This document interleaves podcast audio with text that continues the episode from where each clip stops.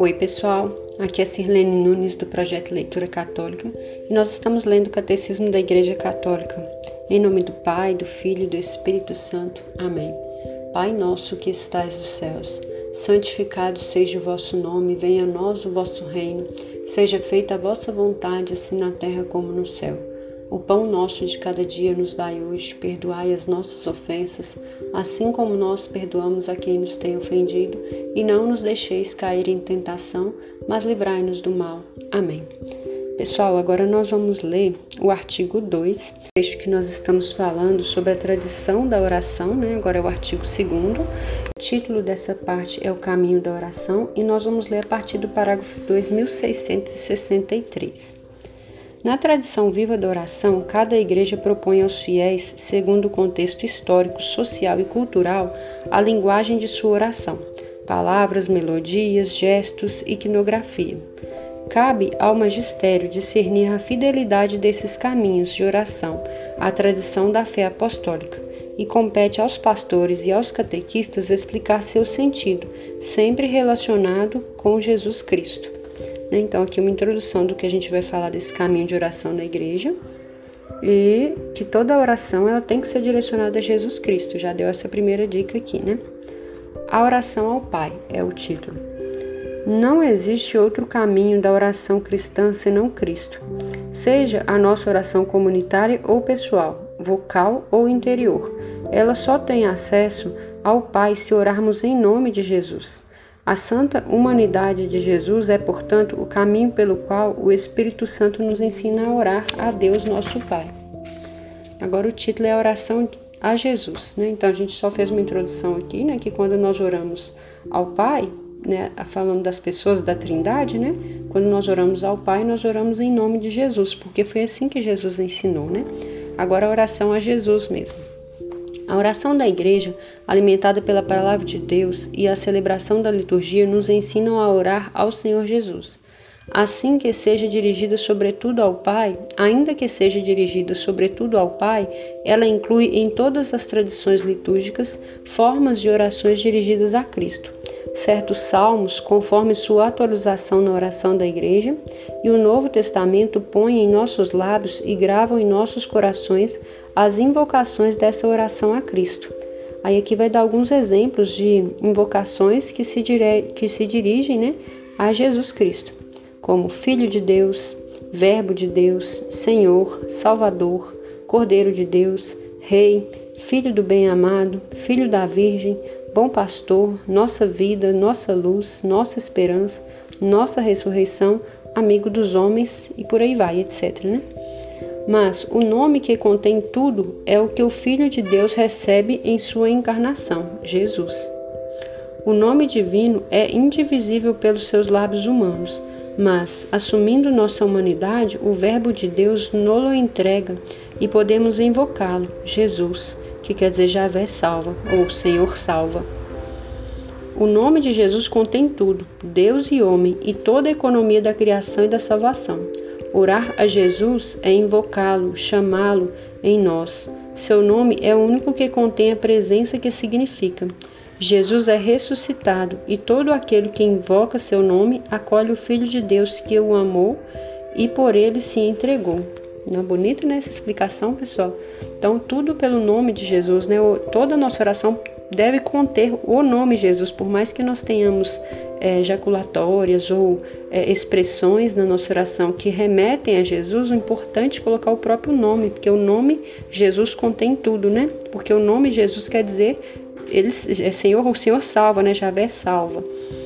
Esta invocação de fé, muito simples, foi desenvolvida na tradição da oração em várias formas no Oriente e no Ocidente. A formulação mais comum transmitida pelos monges no Sinai, da Síria e do Monte Atos é a invocação: Jesus Cristo, Filho de Deus, Senhor, tem piedade de nós pecadores. Esta associa o hino cristológico de Filipenses 2, 6, 11, com o pedido do publicano e do mendigo da luz. Por ela, o coração se põe em consonância com a miséria dos homens e com a misericórdia do seu Salvador. A invocação do santo nome de Jesus é o caminho mais simples da oração contínua, muitas vezes repetidas por, por um coração humildemente atento. Ela não se dispersa numa torrente de palavras, como Mateus 6, 7 vai dizer, mas conserva a palavra que produz o fruto da esperança. É possível em todo tempo pois não é uma ocupação ao lado de outra, mas a única ocupação, a de amar a Deus, que anima e transfigura toda a ação em Cristo Jesus. A oração da igreja venera e honra o coração de Jesus, como invoca, quando invoca, como invoca o seu santíssimo nome. Adora o Verbo encarnado e seu coração, que por nosso Senhor, que por nós por nosso amor se deixou transpassar por nossos pecados. A oração cristã gosta de seguir o caminho da cruz, a via sacra, seguindo o Salvador. As estações, o preparatório do Gólgota e o túmulo marcam o caminho de Jesus, que resgatou o mundo por sua santa cruz. Olha que explicação fantástica, né, pessoal? Então, ao nome de Jesus deve ser usado na nossa oração. E aí que está explicando que essa invocação é muito simples, né?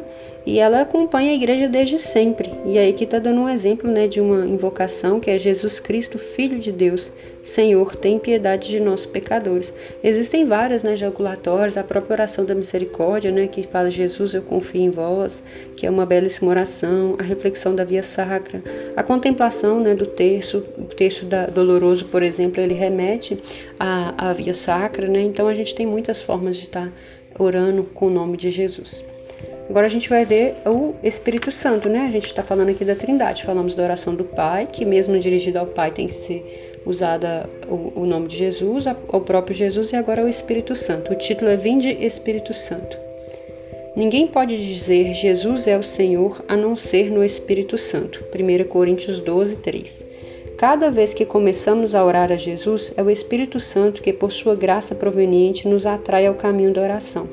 Se ele nos ensina a orar recordando Cristo, como não orar a Ele mesmo? Por isso, a Igreja nos convida a implorar cada dia o Espírito Santo, sobretudo no início e no fim de toda ação importante. Se o Espírito não deve ser adorado, como é que ele me diviniza pelo batismo? E se ele deve ser adorado, não deve ser objeto de um culto particular?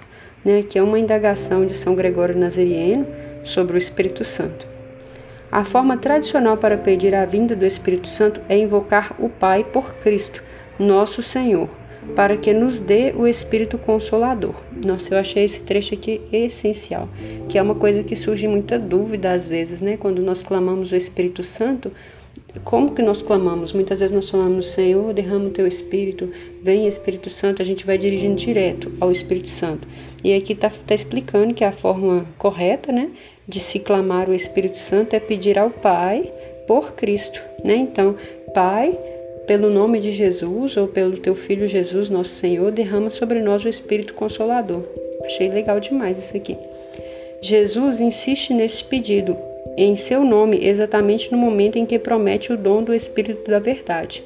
Mas a oração mais simples e mais direta é também tradicional, vinde Espírito Santo, e cada tradição litúrgica a desenvolveu em antífonas e hinos. Né? Então, o que está dizendo aqui? Que é, o mais correto é clamar o Pai pelo Filho, mas também a oração direta é tradicional, ou seja, aceita pela Igreja, né? direta ao Espírito, vinde Espírito Santo. E aí que está dando um exemplo de uma antífona e de hinos né? ligados ao Espírito Santo. Vinde, Espírito Santo, enchei os corações de vossos fiéis e acendei neles o fogo do vosso amor, né? Que é a sequência de Pentecostes, né? Rei celeste, Espírito consolador, Espírito de verdade, presente em toda parte e planificado e planificando tudo, tesouro de todo bem e fonte de toda a vida, vinde, habitai em nós, purificai-nos e salvai-nos, ó vós que sois bons. Aqui é um trechinho da liturgia bizantina das vésperas de Pentecoste. O Espírito Santo, cuja unção impregna todo o nosso ser, é o mestre interior da oração cristã. É o artífice da tradição viva da oração.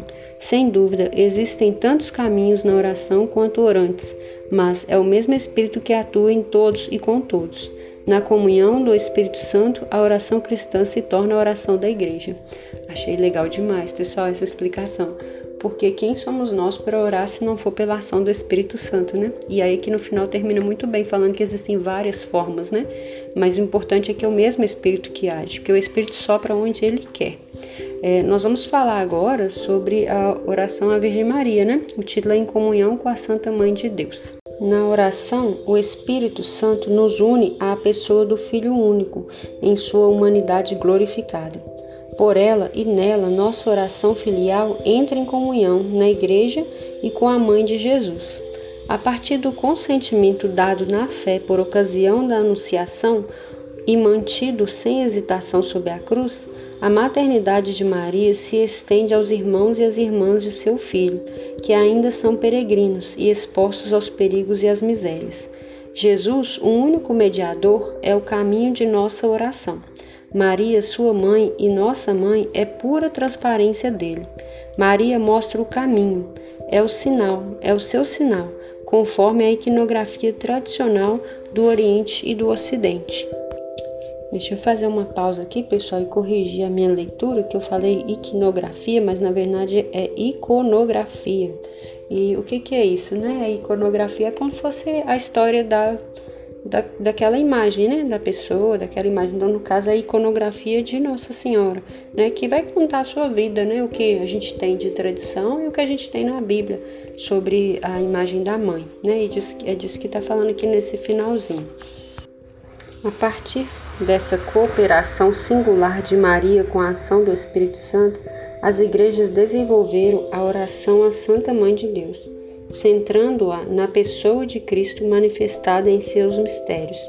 Nos inúmeros hinos e antífonas que exprimem essa oração, alternam-se geralmente dois movimentos: um que exalta o Senhor pelas grandes coisas que fez pela sua para sua humilde serva e por meio dela por todos os seres humanos, que vai ser lá o Magnífico, né, o hino.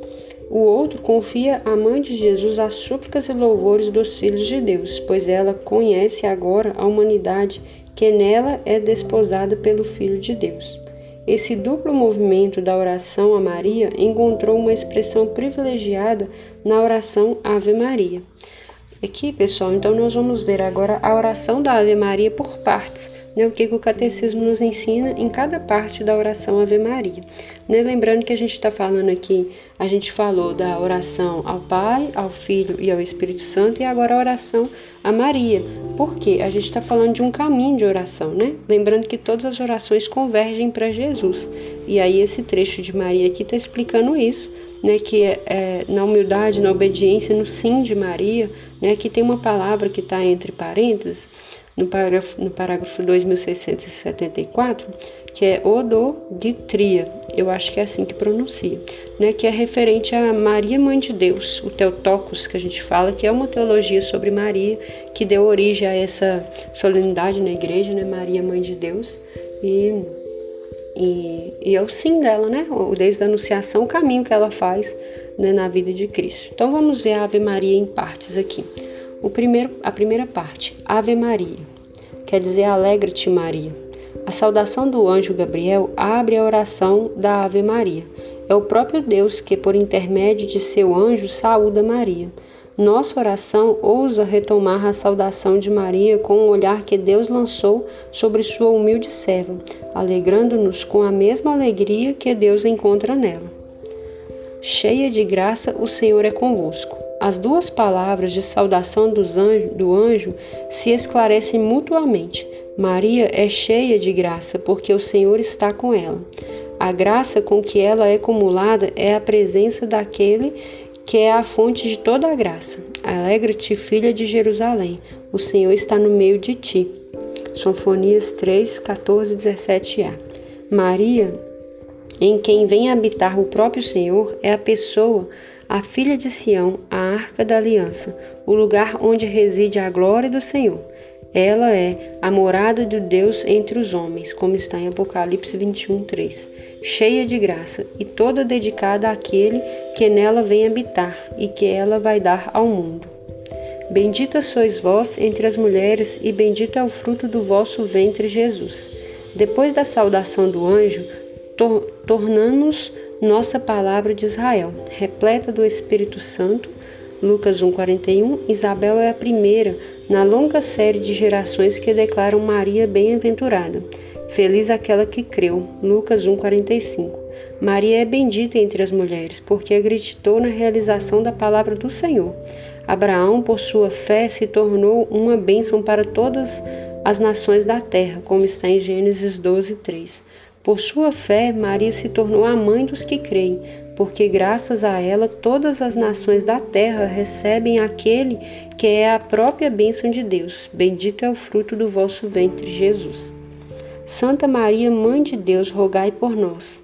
Com Isabel também nós nos admiramos.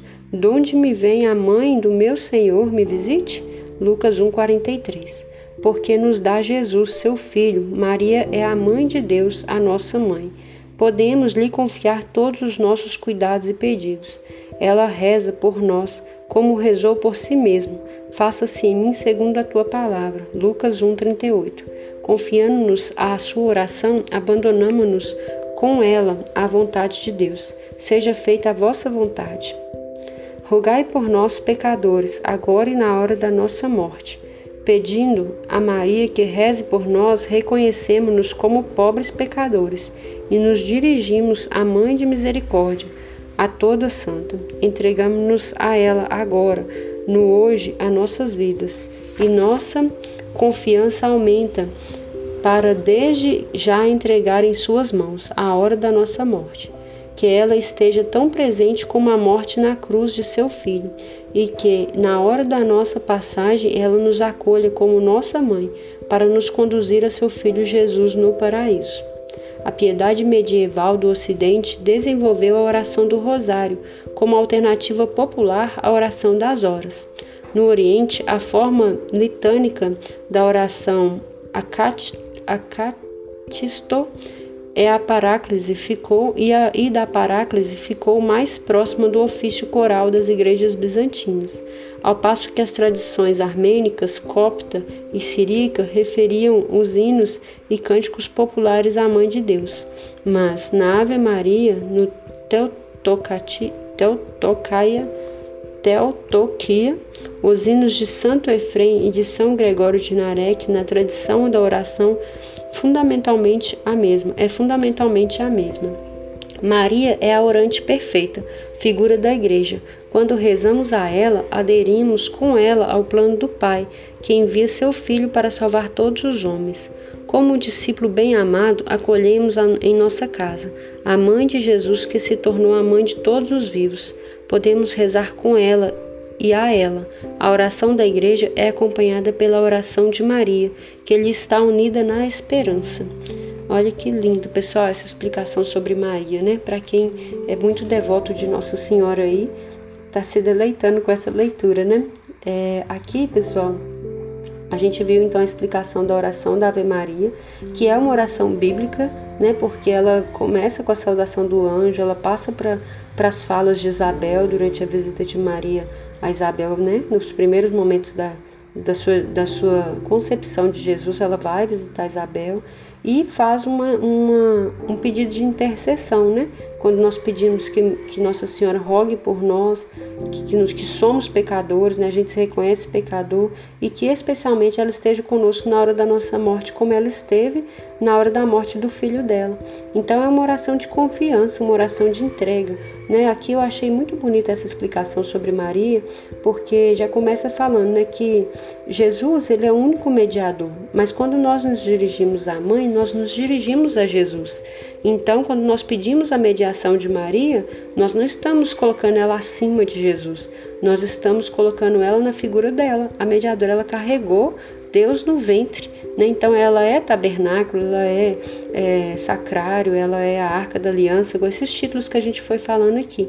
Né? Então existe essa devoção piedosa né? no Ocidente, no Oriente. Achei muito legal essa informação que eu não sabia, né? que a oração do Rosário ela é uma alternativa à oração das horas. A oração das horas, normalmente ela, os padres fazem, né?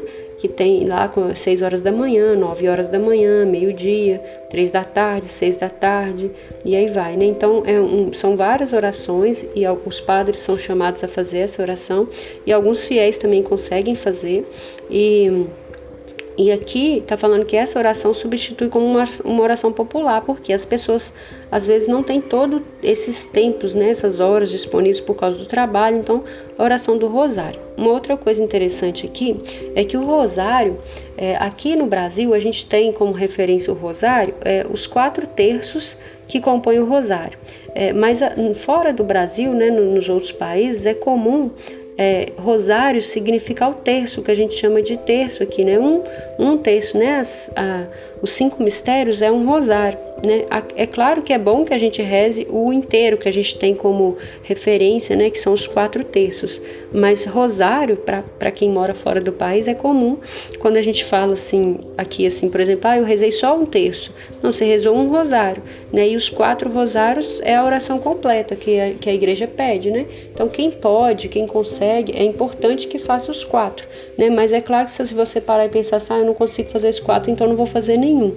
Não, o importante é que você se coloque em oração. Né? E Nossa Senhora, sim, é, tem várias aparições de Nossa Senhora ao longo da história da igreja e a igreja ela não obriga ninguém a acreditar nas, nas aparições ou nas revelações, mas é uma devoção que nos ajuda a vivência da fé. E Nossa Senhora sempre, sempre em todas as orações ela pede que a gente reze o rosário né? E tem muitas histórias que a gente vai ver ao longo aí do, da história da igreja de libertação mesmo, de, de perigos, de guerras, pela intercessão de Nossa Senhora. Então, é bom que a gente saude a Mãe de Deus, porque como nós vimos aqui a oração da Ave Maria, ela é uma saudação a Jesus. Então, a gente fazer essa oração várias e várias vezes, a gente está sempre exaltando o nome de Jesus. Eu achei fantástica essa parte, né? E acho que a gente tem que estar sempre sim saudando a mãe de Deus, que é a nossa mãe, né? Que foi aquela que ficou de pé na cruz e que o Senhor mesmo nos deu, né? Na, naquela passagem, quando fala assim que ele deu ela ao filho, ao,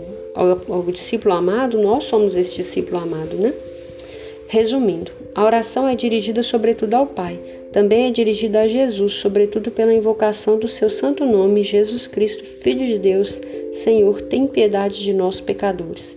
Ninguém pode dizer Jesus é o Senhor a não ser pelo Espírito Santo. A igreja nos convida a invocar o Espírito Santo como mestre interior da oração cristã.